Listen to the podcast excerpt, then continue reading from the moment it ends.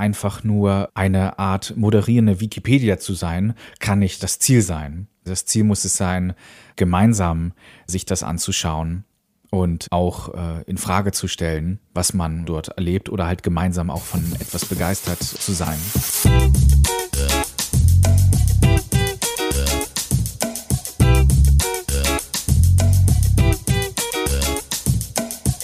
Wieso, weshalb, warum?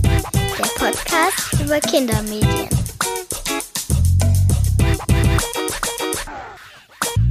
Herzlich willkommen bei Wieso, weshalb, warum, dem Podcast über Kindermedien.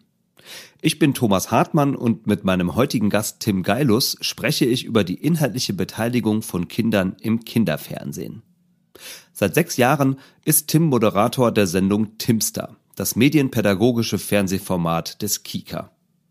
Darin lernen Kinder die Welt der Smartphones, Tablets und Spielekonsolen, aber auch die Welt der Bücher, Filme und des Internets kennen.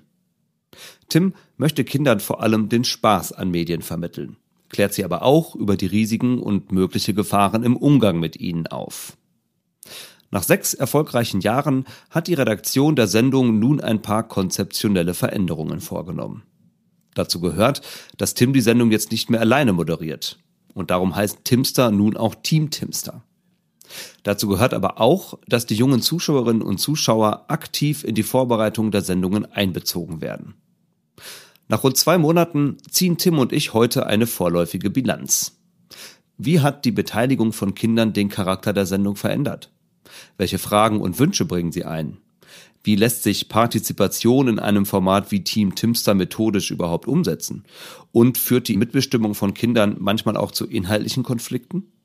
Wenn Sie zum Beispiel wissen möchten, wie Sie Ihre Eltern zum Kauf eines Smartphones überreden können, dann scheinen moralische Konflikte ja praktisch vorprogrammiert.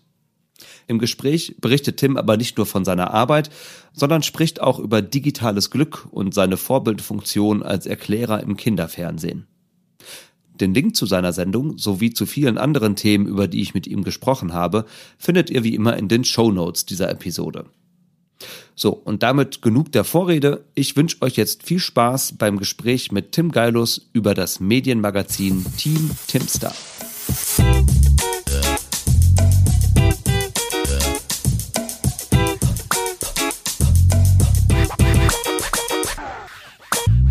Tim, ich freue mich sehr, dass du heute dabei bist, hier bei Wieso, Weshalb, Warum, dem Podcast über Kindermedien. Hallo? Hallo Thomas, ich grüße dich. Du bist Moderator von dem Kika Medienmagazin Timstar, beziehungsweise Team Timstar, muss man eigentlich inzwischen korrekterweise sagen. Was es mit dem Unterschied zwischen dem einen und dem anderen auf sich hat, darauf werden wir später garantiert zu sprechen kommen. Wir reden aber gar nicht nur über dieses Format heute, sondern wir reden vor allen Dingen auch über das Thema Partizipation von Kindern im Kinderfernsehen. Da habt ihr nämlich in jüngster Zeit einige Sachen verändert und ein bisschen adaptiert und das interessiert mich doch sehr, was ihr da getan habt. Aber beginnen tun wir diesen Podcast mit einem inzwischen würde ich fast schon sagen, etablierten Ritual, das du auch schon kennst, weil du nämlich dir ja ein paar Folgen angehört hast, wie du mir gesagt hast. Ich würde gerne ein bisschen mehr über dich, deine Kindheit und vor allen Dingen deine Medienkindheit erfahren. Und um ein bisschen da anzudocken bei deinen Kindheitserinnerungen, würde mich interessieren, gesetzt den Fall, wir säßen jetzt hier zusammen an einem Tisch in deiner Redaktion, bei dir zu Hause, wo auch immer, und du würdest mir ein Getränk aus deiner Kindheit anbieten, mit dem du besondere kindheitliche Erinnerungen verbindest. Welches Getränk würdest du mir auf den Tisch stellen?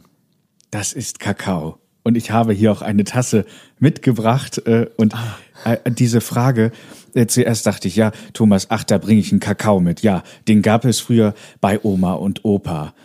Und dann ist mir klar geworden, wow, da steckt ja so viel äh, noch mehr dahinter. Also dann war ich wieder bei meinen Großeltern und habe daran gedacht, wie wir da Kakao getrunken haben und mein Opa hat den C64 aufgebaut und wir haben am Computer rumgetüftelt und gleichzeitig gab es auf dem Dachboden meiner Großeltern so ganz viele seltsame alte Klamotten, wo ich dann auch irgendwie mir Sachen ausgedacht habe und Verkleiden gespielt habe. Also das ist so ein Wahnsinnsgetränk meiner Kindheit. Und je weiter ich darüber nachdenke, desto mehr denke ich so, wow, da sind echt einige Sachen mit Oma und Opa auch so passiert, die auch heute im Kika-Programm, was ich gestalte, vielleicht wiederzuerkennen sind. Aber ich habe schon gerade richtig gehört, du hast mit deinem Opa am C64 getüftelt, ja? Also du warst schon so richtig hardware-mäßig auch unterwegs. Mein Opa hatte einen C64 und das war für meine Schwester und mich natürlich ein Highlight, bei Opa und Oma äh, C64 daddeln zu können. Bloß das war ja ganz schön kompliziert, das Ding anzuwerfen und da Sachen zu starten und mein Opa hat hier und da auch ganz schön geflucht und das äh, gemeinsam an den Start zu bringen, naja, ist ja dann auch ähm, heute ist das natürlich alles wesentlich einfach. Da drückt man zwei Knöpfe, ne, keep it simple und dann startet schon was. Äh, ja. Aber dieses Rumtüfteln und Aufbauen, ähm, das äh, hat mich schon sehr geprägt. Da gab es auch die guten alten äh, Spiele-Kassetten noch, waren das doch, oder? Wenn ich mich richtig erinnere. Ne? Gab es nicht Spiele so auf Kassetten beim C64 auch? Das waren noch die großen, äh, die, die großen Disketten wo es immer hieß, pass ganz vorsichtig auf. Also äh, diese so so diese feste Kassettenform, die die habe ich ja vom äh, Super Nintendo so in Erinnerung und äh, beim C64 hatten wir damals so ganz schmale, sehr große Disketten, ähm, wo äh, man dann auf Seite eins äh, die ersten fünf Spiele von World Games hatte und auf der zweiten dann die nächste, den nächsten Teil des Spiels. Ja, ja, ja, ja, richtig, stimmt, genau, ich erinnere mich. Ich glaube, ich denke auch eher an Atari oder so, aber wir verrennen uns jetzt schon gerade am Anfang, darum soll es gar nicht so gehen. Ähm, wenn man absieht von den Computererfahrungen, die du gemacht hast, also am C64 und mal so auf deine Fernsehkindheit schauen, gerade weil du ja jetzt heute auch beim Kinderfernsehen bist, was sind denn so Fernsehformate gewesen, mit denen du groß geworden bist? Und gab es vielleicht sogar auch schon so Vorbilder für dich im Kinderfernsehen? Wenn es um Animationssendungen geht, um ausgedachte Geschichten, dann war es, als die Tiere den Wald verließen. Wow, das war vielleicht ein mhm. Epos, ne? Dann, also das ähm, war eine ganz besondere Serie für mich und meine Schwester. Dann äh, Captain Planet. Captain Planet war, äh, also das war so ein Superheldenverschnitt, äh, der dann die Umwelt rettete. Und so Wissenssendung äh, war Sendung mit der Maus einfach äh, extrem prägend. Und da war Christoph mein, ja, mein, mein Held, kann man so sagen. Also ich fand es so toll, wie er das immer so lustig erklärt hat. Ihm sind ja immer auch doofe Sachen oft passiert oder Missgeschicke. Und da habe ich immer sehr viel gelacht und auch immer doch was fürs Köpfchen mitgenommen. Aber um jetzt noch mal kurz auf diese Getränke zurückzukommen, die Einstiegsfrage, also es ist äh, völlig legitim, dass du Kakao gewählt hast als Getränk. Es hätte mich jetzt allerdings auch nicht überrascht, wenn du statt Kakao den Fruchttiger mitgebracht hättest. Ähm, ich habe nämlich so ein bisschen in meiner Vorrecherche, als ich versucht habe, ein bisschen was über dich zu erfahren, äh, ja, stößt man, glaube ich, zwangsläufig auf den Fruchttiger, wenn man ein bisschen nach dir googelt. Ich glaube, du weißt auch schon, worauf ich anspiele. Ne? Also es gab eine Zeit, ist noch gar nicht so lange her, wo du auch als äh, sogenannter Science Slammer auf äh, der ein oder anderen Bühne zu finden warst. Und der Fruchttiger war sowas wie der inhaltliche Aufhänger für ein ganz spezifisches Thema, ähm, das du da bearbeitet hast. Magst du da mal kurz ein bisschen was zu erzählen? Wie wirkt die Werbung im Internet auf Grundschülerinnen und Grundschüler? Das war so meine Frage. Das war mal das Thema meiner Abschlussarbeit im Fach Medienmanagement. Und da gibt es ja den Fruchtiger oder auch die Kuh Paula oder den Pombeer. Also diese ganzen lustigen Tiere, die rumhüpfen und irgendwie äh, mal mehr oder mal weniger gesunde Sachen verkaufen. Und ich habe diese Abschlussarbeit super, super, super gerne gemacht und habe da nicht nur Experimente mit den Grundschülerinnen und Grundschülern gemacht. Also das hieß nicht nur so, spielt mal das Spiel und dann füllt einen Fragebogen aus, sondern danach haben wir auch noch eine medienpädagogische Schulstunde gestaltet. Und äh, eines Tages bin ich dann zu meinem äh, Professor äh, Christoph Klimt gegangen und habe gesagt, ey, schauen Sie mal, da gibt es dieses Poetry Slam, also da, wo die Gedichte vorgetragen werden, gibt's jetzt auch für äh, Wissenschaftlerinnen und Wissenschaftler, also nur halt Wissenschaft in, in lustig. Äh, wie wär's? Äh, das mit dem Fruchtiger, das kann man doch auch so zu einer ganz leichten und seriösen Comedy-Nummer irgendwie ausbauen. Und so ist dann äh, das losgegangen, dass halt ich geforscht habe. Ähm, der Fruchttiger hatte so ein ähm, Online-Spiel rausgebracht. Da hüpft man mit dem Tiger durch die Gegend und äh, sammelt Früchte ein. Und wenn man nicht mal weiterkommt, dann, Thomas, rate, was muss man dann machen, wenn man nicht mehr weiterkommt? Dann. Ein Fruchtiger trinken oder sowas? Richtig, virtuell?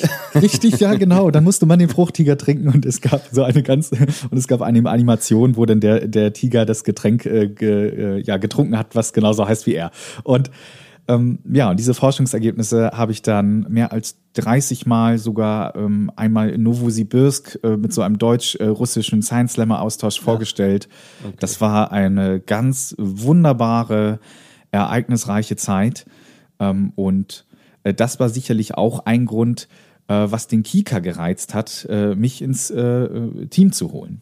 Ja, ja, das wäre jetzt natürlich genau die Brücke, die ich da jetzt auch geschlagen hätte. Also man sieht ja allein schon an diesem Beispiel, dass sich dieses Thema oder das Verhältnis von Kindern und Medienangeboten offenbar schon relativ früh beschäftigt hat, eben auch schon in deinem Studium. Und äh, heute bist du eben beim Kika, ja auch schon seit einigen Jahren, seit 2015 machst du schon das Magazin Timster. Ne? Lässt sich das kurz skizzieren, wie der Weg vom Studium dann quasi zum Kika hin verlaufen ist? Das war eine kuriose Geschichte. Ich habe eine Ausschreibung gesehen im Internet sowie auch andere Ausbildungsberufe ausgeschrieben werden. Und dort stand, Kika sucht Moderatoren, Moderator. Ich dachte, huch, Moment, das gibt's doch gar nicht, dass die das so bundesweit irgendwie ausschreiben. Und dann habe ich mir das Profil durchgelesen und dort stand damals drin, äh, wir suchen jemanden mit einem Hochschulstudium, gerne mit so Medienpädagogik-Erfahrung. Dann gerne noch mit journalistischer Erfahrung.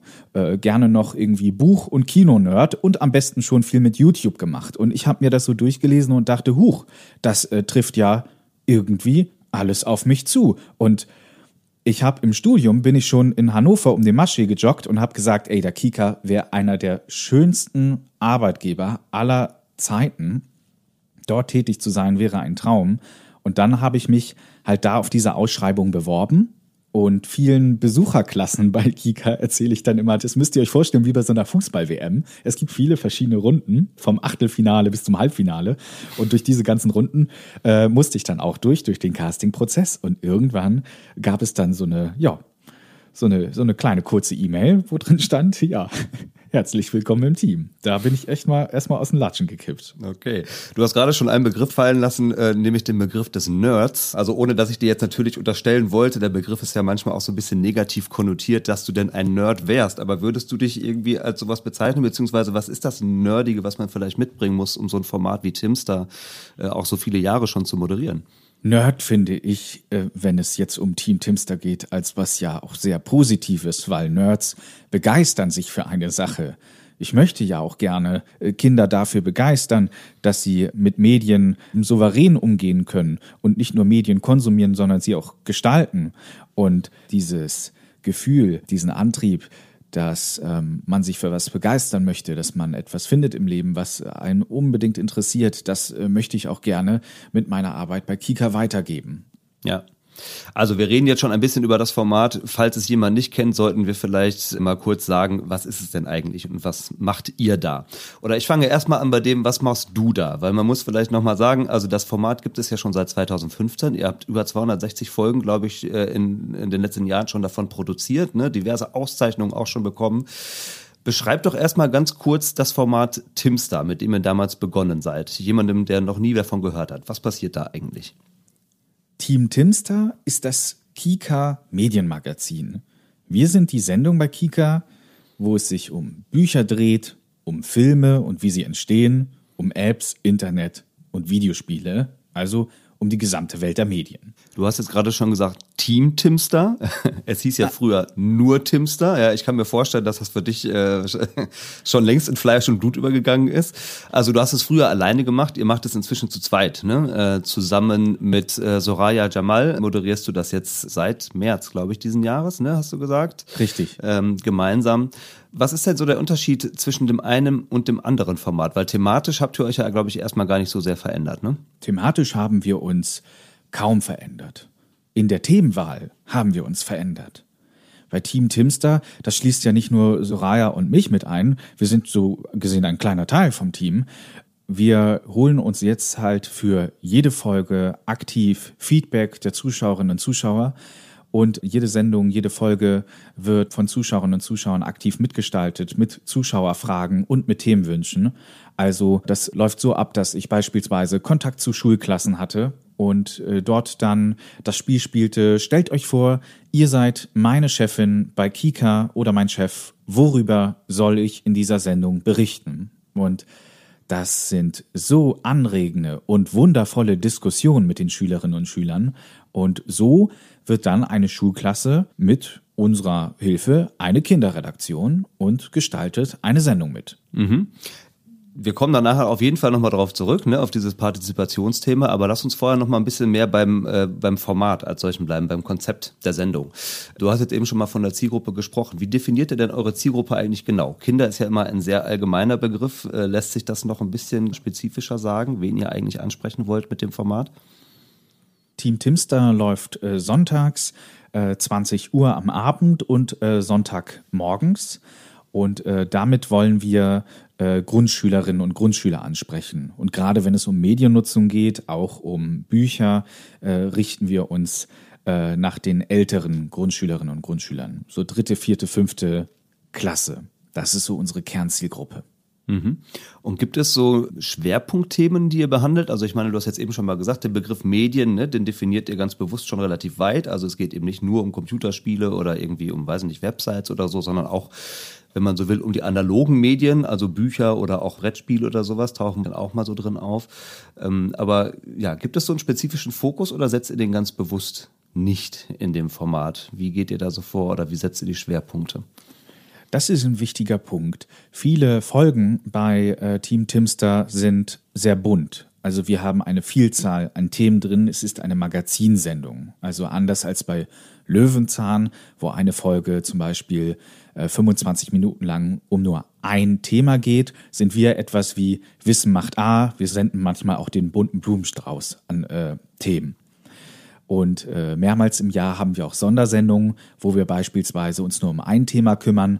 Wir haben beispielsweise letztens von Vincent eine Zuschauerfrage bekommen, wie denn ein Videospiel entsteht. Und da haben wir als äh, Redaktion diskutiert, äh, wie ein Videospiel entsteht. Das ist eine Geschichte, die lässt sich schwer in drei Minuten erzählen. Da wollen wir gerne mhm. eine ganze Sondersendung zu machen und das haben wir Vincent auch so zurückgeschrieben und er hat sich gefreut wie Bolle. Also das ist halt ein Mix aus Magazinsendungen, die sehr bunt sind und eben aus Sondersendungen, die sich um ein äh, spezielles Thema kümmern.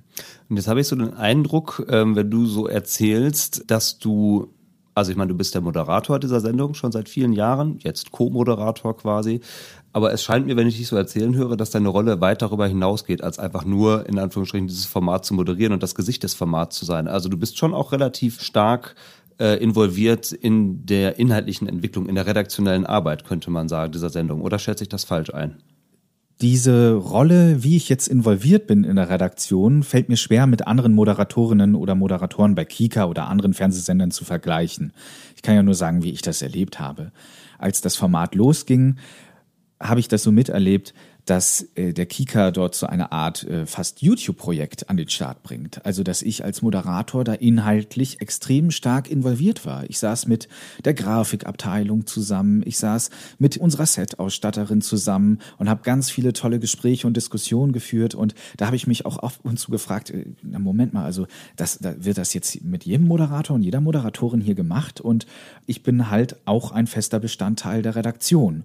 Also äh, viele äh, Themen äh, bei Timster und Team Timster, die gehen halt auch auf meine Kappe, weil ich halt als Redaktionsmitglied auch eben mitrecherchiere, wachsam bin, mir viele Sachen anschaue und äh, weiter recherchiere und dann halt eben natürlich als Themenvorschlag auch mit reinbringe. Wie hältst du dich denn selber in dieser ganzen Themenvielfalt fit? Also wenn ich so überlege, immer 260 Folgen bereits gemacht und jede Folge hat, wie du gerade schon gesagt hast, auch noch unterschiedlich thematische Schwerpunkte. Also da kommt man ja schon fast, weiß nicht, auf gut tausend verschiedene Themenkomplexe und Bereiche. Hältst du dich nächtelang wach und zockst alle möglichen Spiele durch und surfst wirklich durch alle Kinder-Webseiten oder wie habe ich mir das vorzustellen? Ja, es gab die Tage, wo ich dann vom Schlafengehen da die, die aktuellen äh, Buchtipps unserer Sendung äh, noch durchgelesen habe und die auf dem Nachttisch standen. Das kam vor. Und sonst, es ist auch eine Teamleistung und es ist auch mein Hobby, Thomas. Es ist, das ist ja das Verrückte. Also es ist ja auch das, womit ich mich gerne beschäftige. Und diese Begeisterung für Medien und dieses Hobby äh, weitertragen zu dürfen, beruflich machen zu dürfen, das ist ein, großer Traum für mich. Da ist ein sehr großer Traum in Erfüllung gegangen und das ist ein ganz großes Geschenk, für das ich sehr dankbar bin. Mhm.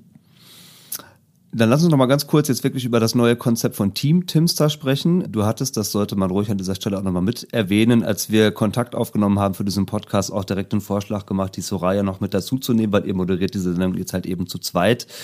Wir haben uns jetzt nur aufgrund des Podcast-Formats dazu entschieden, dass wir dieses Gespräch alleine führen, aber ne, sie gehört eigentlich inzwischen fest zum Format auch mit dazu. Ihr macht das eben zusammen.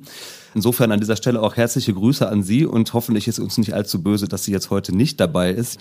Magst du aber vielleicht mal erzählen, was euch dazu bewogen hat, das Format dahingehend zu ändern, dass ihr eben das jetzt zu zweit moderiert und welche Veränderungen damit tatsächlich dann auch einhergegangen sind für euch? Ich habe ja vorhin schon gesagt, einmal, dass wir jetzt mehr Kinder als Teil der Redaktion mit an Bord haben. Das war ein wichtiger Punkt. Und äh, zwei andere wichtige Punkte sind zum einen, was mich sehr beschäftigt hat, sind die Studien der Universität Rostock zur, ähm, wie, wie Geschlechter dargestellt werden, beispielsweise auch äh, im, im Fernsehen, gerade auch im Kinderfernsehen. Und ähm, das wurde ja ausgelöst durch die Stiftung von Maria Furtwängler. Und das hat mich schon sehr, sehr beschäftigt. Also ich schätze alle männlichen Kollegen und Erklärer bei Kika in so vollem Maße. Es ist so großartig, was für Sendungen da entstehen. Und gleichzeitig ist mir bewusst, auch durch diese Studien empirisch bestätigt, es gibt sehr viele männliche Erklärer im Kinderfernsehen. Und das habe ich zum Anlass genutzt, meiner äh, Chefredakteurin äh, auch vorzuschlagen, dass es gut wäre, eine Reporterin in unserem Format zu haben. Und dann bin ich sehr, ja, fröhlich gewesen, dass wir das auch sehr schnell so umgesetzt haben. Und hinzu kommt das Thema Zeit. Das klingt jetzt etwas ähm, abgedroschen, aber ähm, mir ist das Jahr 2018 in Erinnerung geblieben. Da haben wir in 52 Wochen 52 Timster-Folgen gemacht. Und ich kann mich an kaum eine, eine Sommerpause erinnern. Es gibt hier und da Urlaub, bloß das ist auch ganz gut, das mal im wöchentlichen Wechsel zu machen und sich dann gegenseitig abzusprechen. Ja, äh, das glaube ich gerne. 52 Folgen in 52 Wochen, das ist äh, sehr sportlich, in der Tat. Also das war bisher, das war bisher der Rekord. Ja. und ja, und, und da, da muss ich auch, es gab halt so einen ganz ähm, besonderen Moment, da war ich mit ein paar ja, äh, Kika-Kolleginnen und Kollegen unterwegs und ähm, einige Sendungen werden ja staffelweise aufgezeichnet. Das heißt, eine Kollegin oder ein Kollege haben in einer sehr konzentrierten Zeit sehr, sehr, sehr viel zu tun und dann werden Sendungen erstellt, die das ganze Jahr überlaufen. Bei Soraya und mir ist es jetzt so, dass wir sehr aktuell produzieren. Also wir sind wirklich das gesamte Jahr mit der Sendung beschäftigt. Und dann gab es diesen Moment, wo da zwei Kolleginnen und Kollegen sagten und meinten so, ach, sie möchten gerne mal wieder äh, drehen. Und da dachte ich, so, äh, wie was? Hä? Ja, weil sie staffelweise drehen, also eben in diesem kurzen Zeitraum. Und in dem Moment dachte ich, wow, das gibt's doch nicht. Ich hatte dazwischendurch den Gedanken, ein bisschen, ein bisschen Luft bekommen, ein bisschen, bisschen Freiraum nochmal bekommen, ähm, um, um nochmal äh, neue Energie und neue Kreativität zu bekommen. Das ist halt eine hohe Schlagzahl, auch die wir da teilweise haben. Und dann musste ich nur sehr schmunzeln, dass es da auch unter uns im Kika-Team dann manchmal äh, ja so unterschiedliche Ansichten gibt. Ja. Also wir halten mal fest, Timster ist inzwischen Team Timster und ihr habt ein paar konzeptionelle Veränderungen vorgenommen und eine wesentliche davon ist ja eben die Art und Weise, wie ihr Kinder selbst an dem Format beteiligt. Du hattest mir erzählt, ihr habt so vier Punkte im Grunde genommen, die für euch total wichtig sind, in dieser Sendung quasi zu vermitteln. Ja, du darfst mich jetzt auch gerne nochmal korrigieren, wenn ich sie irgendwie falsch wiedergebe. Aber als erstes hattest du genannt, wir helfen Kindern Medien besser zu verstehen und besser zu nutzen. Dann hattest du genannt, wir wollen Aha-Momente erzeugen. Ihr wollt Kinder zum Lachen bringen, sicherlich auch nicht unwesentlich, der Unterhaltungsanspruch dabei. Und ganz klar, ihr beantwortet die Fragen der Kinder. Ja. Dann lass uns mal auf diesen letzten Punkt tatsächlich eingehen. Ihr beantwortet die Fragen der Kinder. Ich unterstelle mal, das habt ihr euch eigentlich von vornherein sicherlich zum Ziel gesetzt, auch als ihr diese Sendung schon 2015 begonnen habt. Aber wenn man dann anfängt, so wie du das eben auch schon mal kurz beschrieben hast, so Redaktionskonferenzen quasi mit Kindern wirklich zu machen, dann hat das ja schon sicherlich nochmal eine ganz andere Qualität, als wenn man als Redaktion zusammensetzt und überlegt, was könnte denn Kinder womöglicherweise interessieren.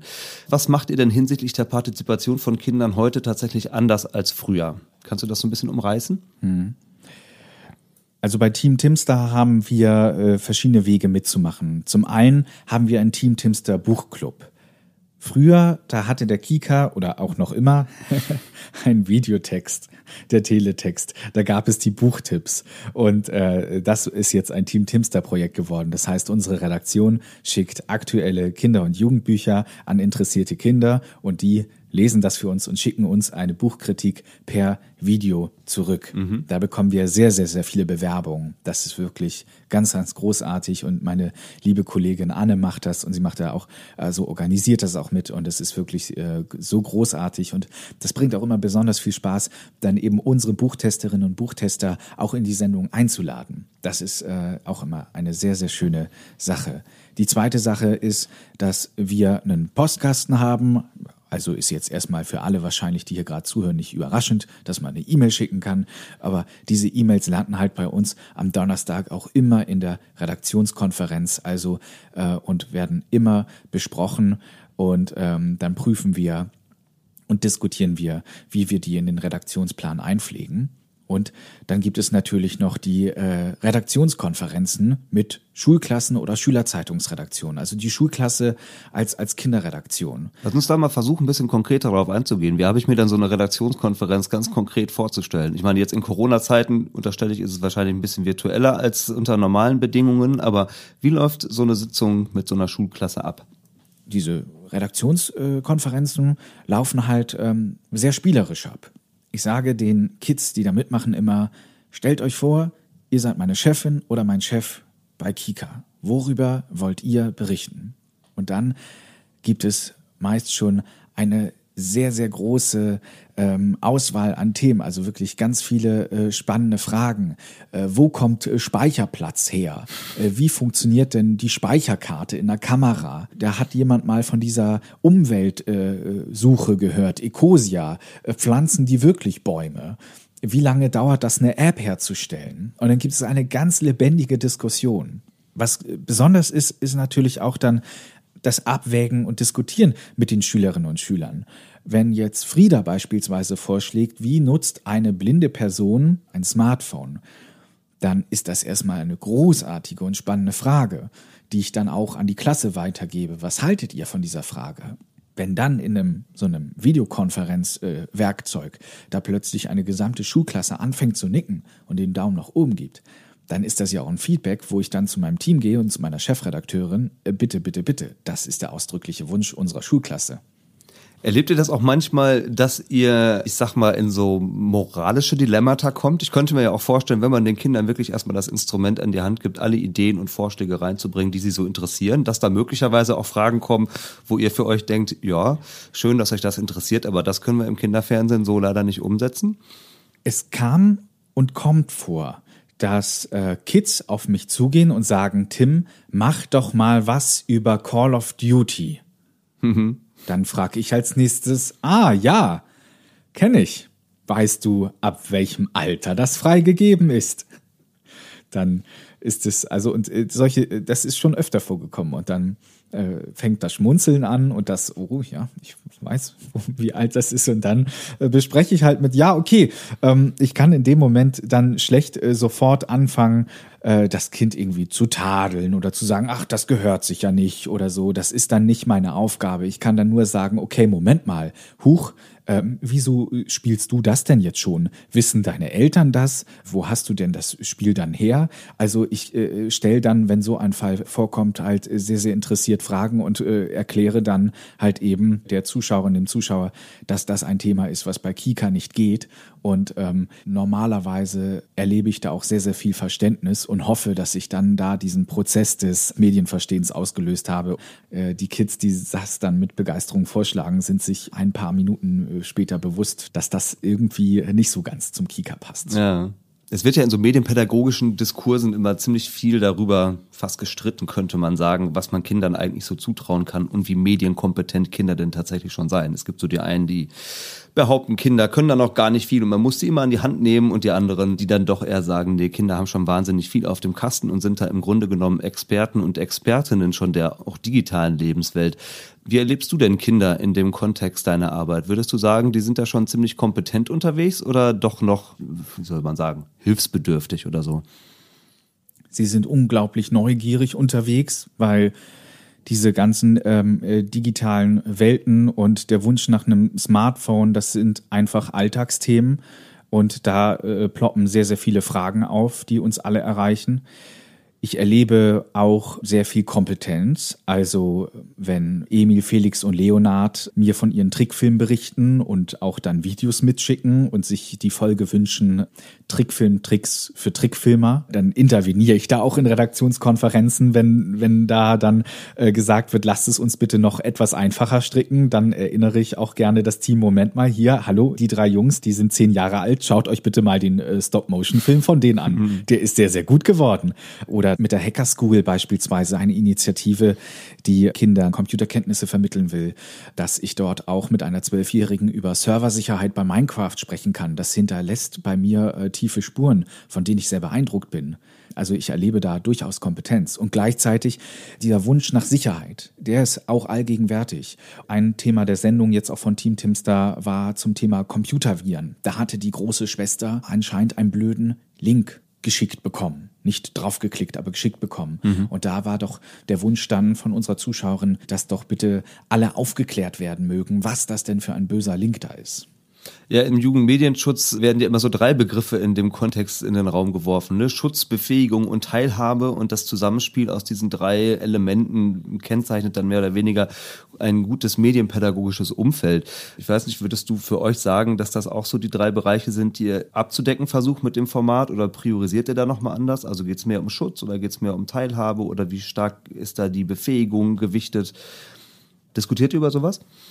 Im Grunde genommen trifft das den Punkt unserer Sendung Schutz, Befähigung und Teilhabe. Teilhabe, weil wir wollen, dass Kinder sich selbstwirksam erleben und äh, selbstbewusst Medien gestalten können. Wir wollen sie dazu befähigen, indem wir viel Medienwissen vermitteln möchten. Und was den Schutz angeht, das sind Folgen, die mir persönlich ganz wichtig sind, wenn wir über Kettenbriefe berichten oder eine Sondersendung zum Thema Cybermobbing machen, dann sind das eigentlich die drei Begriffe, die uns als Team auszeichnen und sehr wichtig sind. Also bringt ihr quasi den Jugendmedienschutz ins Fernsehen, könnte man fast sagen. ja, durchaus. Wir sind halt das Medienpädagogik-Format des Kika und das halt mit sehr, sehr viel Witz. Also wir hatten bei einem Drehtag hat ein Kollege seinen Sohn mitgebracht, äh, der dann auch äh, das Set für sich entdeckte. Wir haben dann doch ja äh, einige Spielsachen auch dort stehen oder programmierbare Roboter. Und er sagte dann so, der junge Mann, hier hört der Spaß nicht auf. Und wie er das so sagte, dachte ich so, ja, genau, das, das, genau das ist es auch, was wichtig ist, dass wir halt viele, viele Dinge mit, mit Witz und auch mit Humor erklären. Und das ist auch eine ganz wichtige Eigenschaft, finde ich, unseres Magazins, dass wir nicht nur Wissen vermitteln wollen, sondern auch eben ähm, die Kinder dabei zum Lachen bringen. Jetzt machte das ja nach diesem neuen Format noch nicht so wahnsinnig lange, aber äh, zeichnet sich vielleicht trotzdem schon für dich so ein bisschen ab im direkten Vergleich zu dem Format, wie es früher war, wie die unmittelbare Einbindung von Kindern den Charakter der Sendung auch verändert? Also würdest du sagen, ach guck mal, die Themenwahl ist eigentlich doch relativ deckungsgleich zu dem, was wir früher als Redaktion mehr oder weniger autark entschieden haben? Oder hat sich das da wirklich inhaltlich total verschoben? Teils, teils. Zum einen merken wir bei Themen wie, wie lernen Filmtiere Tricks? Und Moment mal, es gibt Filmtiere? Was machen die? Das ist ein Thema, das hätten wir als Redaktion auf dem Schirm gehabt und das wünschen sich auch die Schülerinnen und Schüler von uns. Das wäre jetzt so ein Thema, da sehen wir, dass, dass das schon deckungsgleich ist. Interessant wird das dann bei Spielewünschen beispielsweise. Also wenn Kinder sagen, mach doch bitte mal was äh, zu Brawl Stars oder eine E-Mail reinkommt mit macht bitte etwas über Fortnite, dann sind das halt Argumente. Also vor einiger Zeit äh, hätten wir äh, wahrscheinlich noch gesagt, okay, das ist ab 12 beziehungsweise laut App-Statuten auch ab 13 erst freigegeben bei Ballstars beispielsweise. Äh, darüber berichten wir jetzt bei Kika nicht mal. Wenn wir jedoch jetzt erleben, dass wir immer mehr Zuschriften darüber bekommen, äh, zu diesen äh, Spielen beispielsweise, dann ist das die Medienrealität der Kids und dann können wir das nicht ignorieren. Ja. In der Medienpädagogik wird aber ja auch unterschieden nicht nur zwischen dem Medienhandeln und dem Medienwissen, sondern die Medienkritik macht ja auch einen elementaren Bestandteil aus. Hast du eben schon auch ein bisschen von gesprochen, wenn wir so über Sicherheitsbedürfnisse und ähnliches sprechen. Ich habe ein etwas älteres Interview von dir gefunden und da äh, habe ich mal ein Zitat rausgegriffen, das ich wirklich ganz schön fand. Da wurdest du nämlich auch nach Medienkritik gefragt und ob es so Dinge gibt, von denen du sagen würdest, hm, die betrachtest du auch selber vielleicht ein bisschen kritisch, wenn man so die ganze Entwicklung der Digitalisierung sich anschaut. Ich zitiere mal kurz, ja. Da hast du gesagt, ich habe den Eindruck, wir übersetzen unser Leben immer mehr in Zahlen und Messbares. Computer mögen das. Wir sollten uns aber nicht zu sehr vermessen lassen, sonst landen wir in einer endlosen Optimierungsschleife und dienen dem Algorithmus mehr als uns selbst und unserem Gemüt. Ich glaube, digitales Glück oder digitale Zufriedenheit, das fand ich sehr schöne Begriffe übrigens, digitales Glück und digitale Zufriedenheit lässt sich nur schwer messen. Wir sollten deshalb nicht jedem Trend hinterherlaufen. Zitat Ende.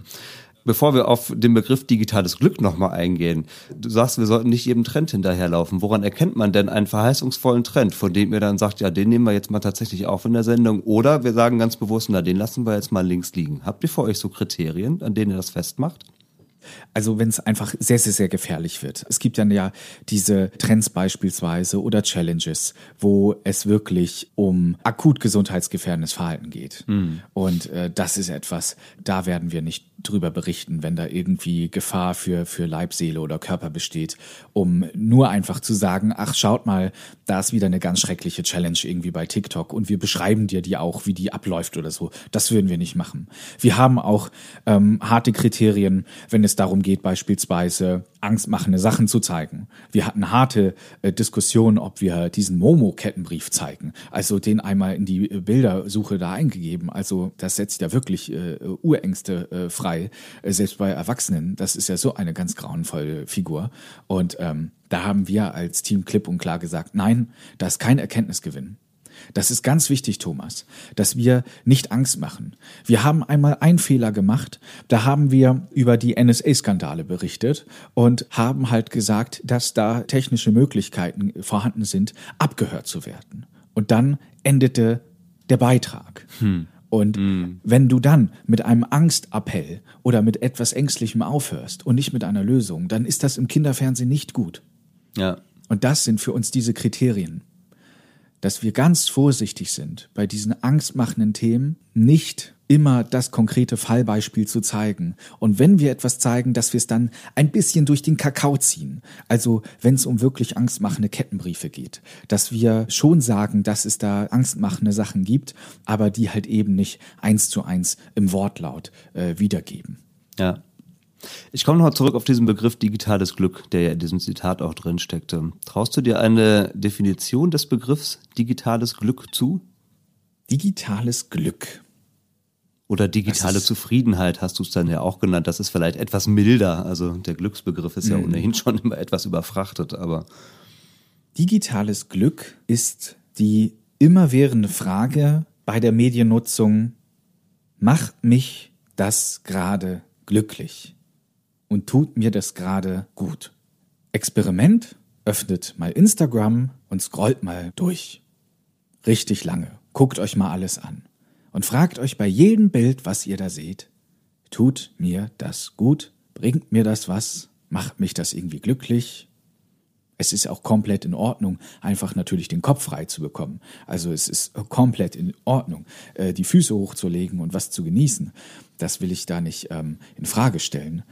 Äh, es ist einfach nur so, dass soziale Netzwerke einen unglaublichen Druck in uns auslösen, dass man sehr schnell dazu neigt, sich zu vergleichen, neidisch zu sein und all das sind Dinge, die äh, uns nicht gut tun. Und für mich äh, ist das so ein, ein ganz wichtiger Eckpfeiler, dass wir soziale Netzwerke nutzen, ist bei vielen Menschen einfach gerade Fakt oder dass viele nutzen werden. Äh, sich dem ganz zu entziehen, ist äh, fast äh, nicht möglich. Und dann ist es umso wichtiger, sich die Frage zu stellen, okay, ähm, tut es mir gut, um mal persönlich zu werden. Ähm, Twitter beispielsweise. Twitter ist die App, die ich dauernd runterschmeiße und wieder rauf installiere und wieder runterschmeiße und, ja. und ähm, Also Twitter, Twitter ist für mich eine unglaublich journalistisch gute Quelle. Also ich recherchiere sehr, sehr gerne und habe da schon wirklich ganz tolle Themen und, und Links und, und Protagonisten und Expertinnen entdeckt für die Sendung und für andere Projekte. Und gleichzeitig ist es so eine Plattform, äh, wo sich sehr, sehr viele Leute meiner Meinung nach sehr oft aufregen. Eine sehr zynische Plattform, die mir irgendwann nicht mehr gut tat und wo ich sie dann gelöscht habe. Und dann wiederum kam ich irgendwann mal in der Redaktion an und habe meiner Chefin gesagt, ich habe auf Twitter gelesen. Und dann habe ich ein Grinsen bekommen, Tim, wolltest du sie nicht deinstallieren? Und ja, aber sie äh, ist gerade nicht drauf auf dem Handy. Und das ist auch gut so. Sehr schön. Ja, das äh, kennen wir wahrscheinlich alle. Ne? Also die Erregungswellen, die einen manchmal auch zu arg mitnehmen oder mitreißen, vielleicht auch so. Tim, wenn du diesen Podcast schon ein paar Mal gehört hast oder die eine oder andere Folge hast du dir angehört, dann ahnst du vielleicht auch, was jetzt noch kommt. Ich mache mal einen kleinen Cut und wir lösen uns mal von den ernsten Themen und gehen das Ganze noch mal etwas spielerischer an.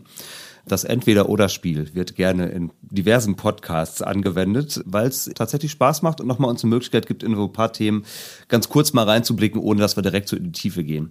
Du kennst die Regeln wahrscheinlich, also ich würde dir einfach ein Wortpaar vorlesen und du hast die einfache Aufgabe, dich zu entscheiden, welchen dieser beiden Begriffe du wählst oder bevorzugst und vielleicht auch noch kurz zu erklären, warum den einen und nicht den anderen. Und wir setzen doch vielleicht nochmal beim digitalen Glück ein, weil für manche Menschen besteht das digitale Glück vielleicht gerade darin, dass Dinge nicht digital sind. Deswegen wäre das erste Wortpaar digital oder analog. Wow. ja. Digital. Mhm. Ich, ich habe dieses Wo gemacht, weil ich gedanklich gerade äh, beim Wandern war. Äh, ich liebe es auch raus, einfach in die Natur zu gehen und äh, denk mir so, ja, das ist eine Wohltat, wenn man da irgendwie einen Berg hochstapfelt und, und nicht die ganze Zeit äh, irgendwie an sein, seine Handy-Sachen denkt und so. Das ist großartig. Aber dann wiederum die abige Spur zu digital, weil ich da unglaublich gerne Fotos mache in der Natur und vom Wandern und das findet auch wieder mit dem Handy oder halt mit einem digitalen Fotoapparat Apparat statt. Mhm. Ich habe noch so ein Wortpaar, das geht ein bisschen in dieselbe Richtung. Programmieren oder buchstabieren? Buchstabieren, ja. Ähm, da bin ich doch einfach dann zu gerne Leseratte.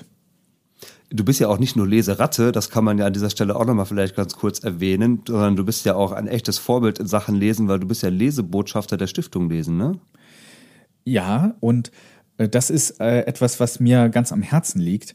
Nun ist Team Timster, wenn ich mich richtig umgeguckt habe, ihr, ihr dürft mich auch alle korrigieren, aber ich nehme es halt so wahr, zurzeit die einzige Sendung im deutschen Kinderfernsehen, die sich schwerpunktmäßig mit Büchern beschäftigt. Und es ist schön, dass Soraya und ich äh, so auch eine unterschiedliche Lesebiografie haben. Soraya hat von Kindesbeinen an schon ab vier Jahren, meint sie, hat sie die ersten Sachen schon unglaublich gerne geschmökert. Und bei mir ging das wirklich sehr spät los, weil ich Bücher sehr oft als etwas wahrgenommen habe, was dann im Deutschunterricht irgendwie benotet wird. Und meine Leseliebe, die fing in der Mittelstufe eigentlich so erst an. Und eigentlich will ich allen Kids sagen, fangt früher an zu lesen als ich, weil das ist sehr, sehr cool. Da warten die schönsten Abenteuer auf euch.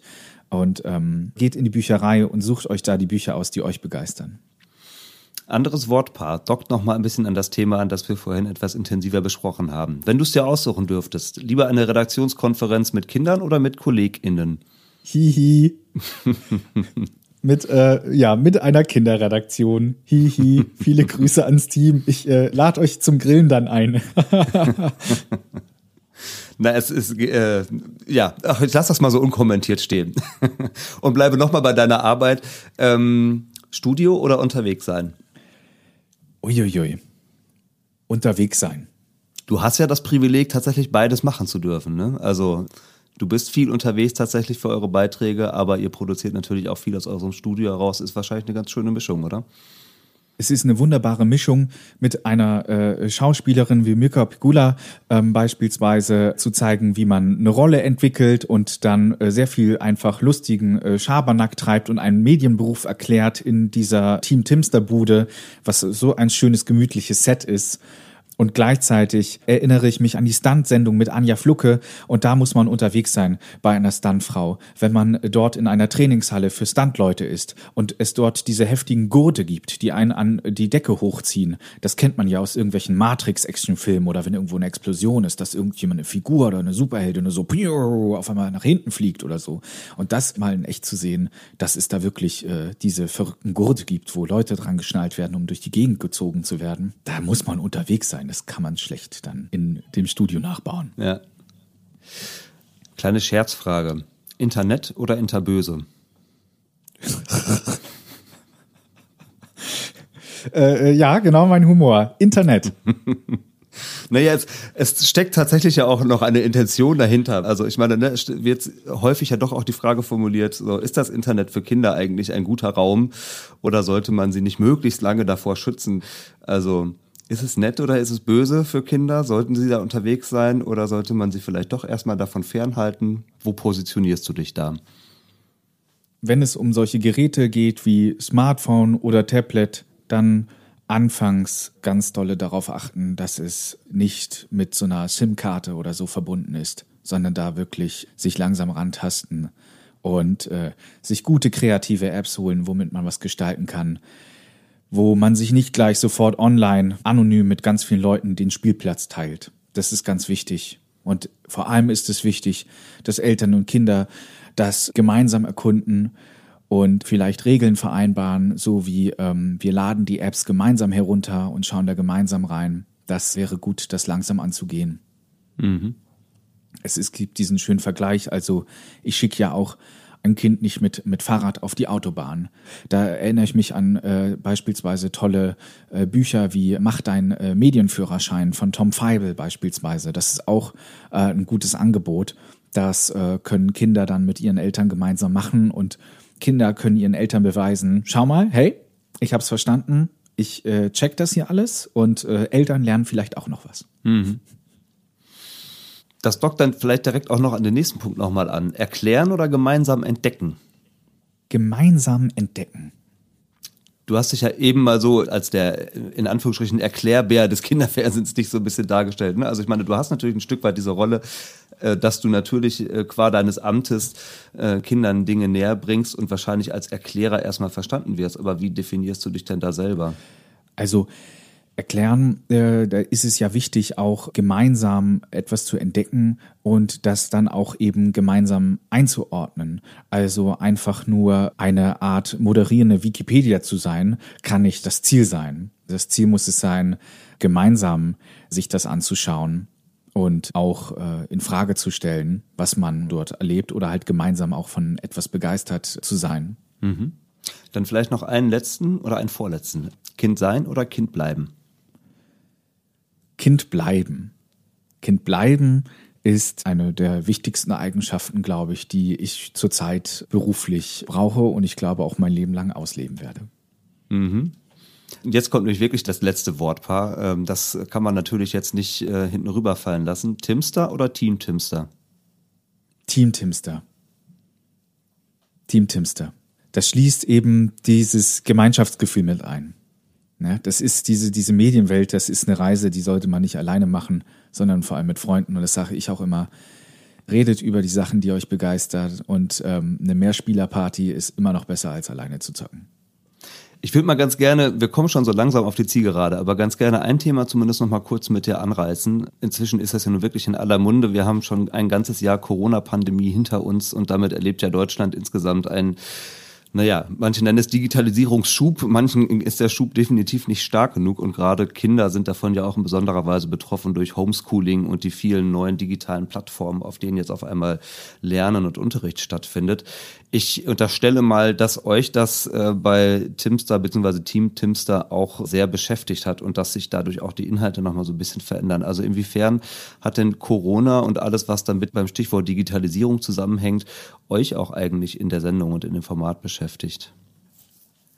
Also wenn ich zurückblicke auf die Folgen, in denen wir Corona und die Medienwelt dann thematisiert haben, dann bin ich darauf sehr, sehr stolz weil wir sehr gut thematisiert haben, wieso es beim Digitalpakt beispielsweise nicht vorangeht. Und wir haben Föderalismus erklärt. Wir haben die unterschiedlichen Lehrertypinnen und Typen auch so ein bisschen durch den Kakao dann gezogen, die, die sich sehr gut auskennen mit Medien und die eben nicht. Wir hatten eine Lehrerin im Interview, die Laura von den Sportmachern von ZDF TV, die uns dann per Videoschalte Sportsachen gezeigt hat. Wir haben mit Checker Julian ausprobiert, ob man per Video überhaupt Gesellschaftsspiele spielen kann. Wir haben die Frage beantwortet, welche Mehrspielerspiele denn jetzt gerade überhaupt gut zockbar sind in dieser Zeit und haben da wirklich ganz tolle, äh, wie ich finde, äh, besondere Sendungen zugemacht, wo wir eben dieses Thema aufgegriffen haben wir haben nicht äh, jetzt äh, Corona erklärt in der Sendung oder die ähm, Gefahr durch dieses Virus, sondern eben diesen Moment halt irgendwie äh, probieren zu erklären, was, was passiert da eigentlich gerade, dass wir äh, zu Hause bleiben sollen und was machen wir da mit unserer Medienzeit und dass wir das mit äh, vielen Anregungen und vielen Tipps halt eben äh, ja gefüllt haben. Mm. Ja. ja, genau, das habe ich mir auch ungefähr so vorgestellt. Auf einmal sind alle an diese Geräte gebunden und äh, wollen sie auch irgendwie möglichst äh, sinnvoll nutzen und vielleicht auch eben nicht nur für Schule, gerade wenn wir jetzt an Kinder denken, ähm, sondern das auch noch irgendwie zur Freizeitgestaltung nutzen. Ja, insofern klingt das für mich sehr plausibel, was du da gerade so erzählst nochmal ganz zum Schluss zurückzukommen auf deine Rolle, die du mit sechs Jahren als äh, Protagonist im Kinderfernsehen schon so hast. Siehst du dich selbst als Vorbild im Kontext von Mediennutzung für Kinder? Welches Selbstverständnis hast du da so von deiner Rolle? Als Vorbild kann ich mich nicht immer sehen, weil es gibt auch diese Momente, wo es zum Beispiel eine App schafft, auch meine Aufmerksamkeit stark zu wecken. Und dann ist es einfach für mich eine wichtige Aufgabe, darauf sofort hinzuweisen, schaut mal her, wie diese Gratis-App probiert, uns das Geld hier aus der Tasche zu ziehen oder möchte, dass wir länger dranbleiben. Dass ich da stehe mit weißer Weste und sage, hier, ich mache alles richtig, nein, das kann ich nicht von mir sagen. Ich kann sagen, dass ich sehr, sehr wachsam bin, sehr, sehr kritisch bin und mir nicht alles gefallen lasse, was in der Medienwelt doof und falsch läuft. Ich kann sagen, dass wenn ich ein Passwort eingebe, Kolleginnen und Kollegen daneben stehen und sagen, was machst du denn da? Wieso ist das denn so lang? Das sind so Dinge, wo ich sage, ja, gut, ne? Zwei-Faktor-Authentifizierung bei den wichtigsten Sachen drin haben. Da passe ich halt extrem drauf auf. Aber dass ich mich jetzt vor eine Schulklasse hinstelle und sage, ich bin euer Vorbild, nee, das kann ich nicht machen. Das kann ich hm. nicht machen. Aber ich unterstelle mal, du hast noch Lust, diese Rolle, wie du sie gerade beschrieben hast, noch eine Zeit lang zu machen, oder?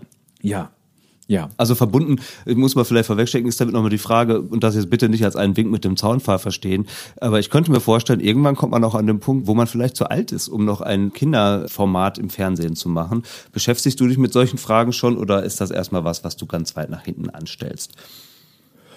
Auch, dass die Frage mal irgendwo aufgeploppt ist, ja, das ist, das ist schon mal der Fall gewesen. Und gleichzeitig denke ich dann an Ralf Kaspers oder Armin Maywald oder Christoph Biemann und äh, das sind große Vorbilder für mich. Und ähm, ja, obwohl ich jetzt schon sechs Jahre äh, bei Kika bin, kann ich immer nur noch sagen, schaue ich zu diesen Kollegen auf und finde sie große Klasse. Und ähm, das äh, ist dann, glaube ich, auch eine, eine Gefühlssache vielleicht. Das kann ich jetzt gerade nicht beantworten. Ja. Mit dem Alter. Also das Wichtigste ist einfach Kind bleiben, neugierig bleiben äh, und vor allem die, die wichtigen Trends auch ähm, alle aufzunehmen. Also, dass ich mir eine Virtual Reality Brille aus Recherchegründen halt irgendwie nach Hause hole, das gehört für mich zu meinem Rollenverständnis. Also, ich mache die Mediensendung, dann muss ich auch mal ein bisschen mit einer Virtual Reality Brille irgendwie in die Karibik verreisen und mir das da mal angucken, ob das sich das überhaupt lohnt. Ne? Ja, das merkt man auch, wenn man sich das Format anguckt. Also ich meine, ich habe nicht alle 260 Folgen geguckt, aber in Vorbereitung auf die Sendung schon nochmal die ein oder andere. Und ich muss sagen, ähm, du machst das echt gut und es macht Spaß, dir dabei zuzugucken und die Medienwelt da gemeinsam mit dir, respektive mit euch zu entdecken. Mhm. Ähm, was, was Ja. ich noch, noch zu dieser Vorbildsache, es, es Ja. rumort richtig in meinem Kopf mit dieser Ja, Vorbildsache, weil das Ja. echt ein hartes Ding ist. Das ist echt ein hartes Ding. Da will man doch sagen, der, der bei Kika moderieren und dann sagt er, nee, Moment, er ist kein Vorbild. Aber in einer Sache will ich Vorbild sein, nämlich, dass Kinder herausfinden, äh, was ihnen liegt und woran sie Spaß haben und was sie eben begeistert. Und deswegen ist beispielsweise auch so das Thema Programmieren bei Team Timster beispielsweise Teil eben äh, der Sendung. Dass jetzt jeder Programmieren lernen muss und das mega heftig gut können soll, das muss nicht der Fall sein. Aber dass beispielsweise in den Schulen oder auch an außerschulischen Angeboten überhaupt dieses Angebot gibt und das publik gemacht wird, dass Kinder die Möglichkeit haben, das zu lernen, das finde ich so klasse. Und das ist nur so halt ein Beispiel. Ich habe gerne äh, früher in der Schule äh, Referate gehalten und da so viel Medieneinsatz wie möglich reingebaut. Mit Musik und mit Film und mit Storytelling und weiß der Himmel. Und ich glaube einfach, dass ich diese Begeisterungsfähigkeit unglaublich gerne weitergeben möchte. Das klingt für mich nach einer sehr schönen Vorbilddefinition. Das lassen wir doch als Schlusswort einfach mal so stehen, Tim. Ich danke dir sehr herzlich, dass du dir die Zeit genommen hast, uns so ein bisschen das Format zu erklären und auch äh, ja daran teilhaben zu lassen, wie ihr denn eigentlich so arbeitet und das inhaltlich ausgestaltet. Herzlichen Dank, Tim. Danke dir, Thomas. Auf Viel bald. Erfolg weiter, genau, mit dem neuen Format Team Timstar. Schöne Grüße an Soraya und auf bald. Ciao. Ciao.